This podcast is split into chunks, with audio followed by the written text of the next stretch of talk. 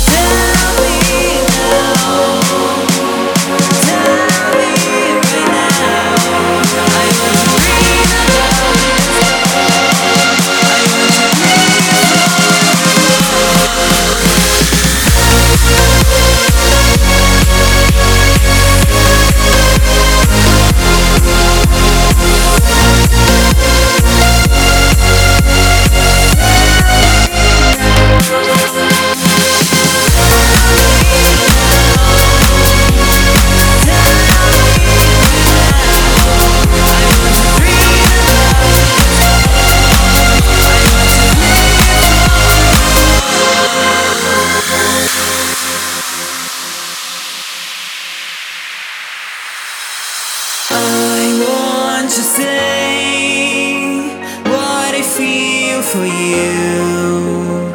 I want to say.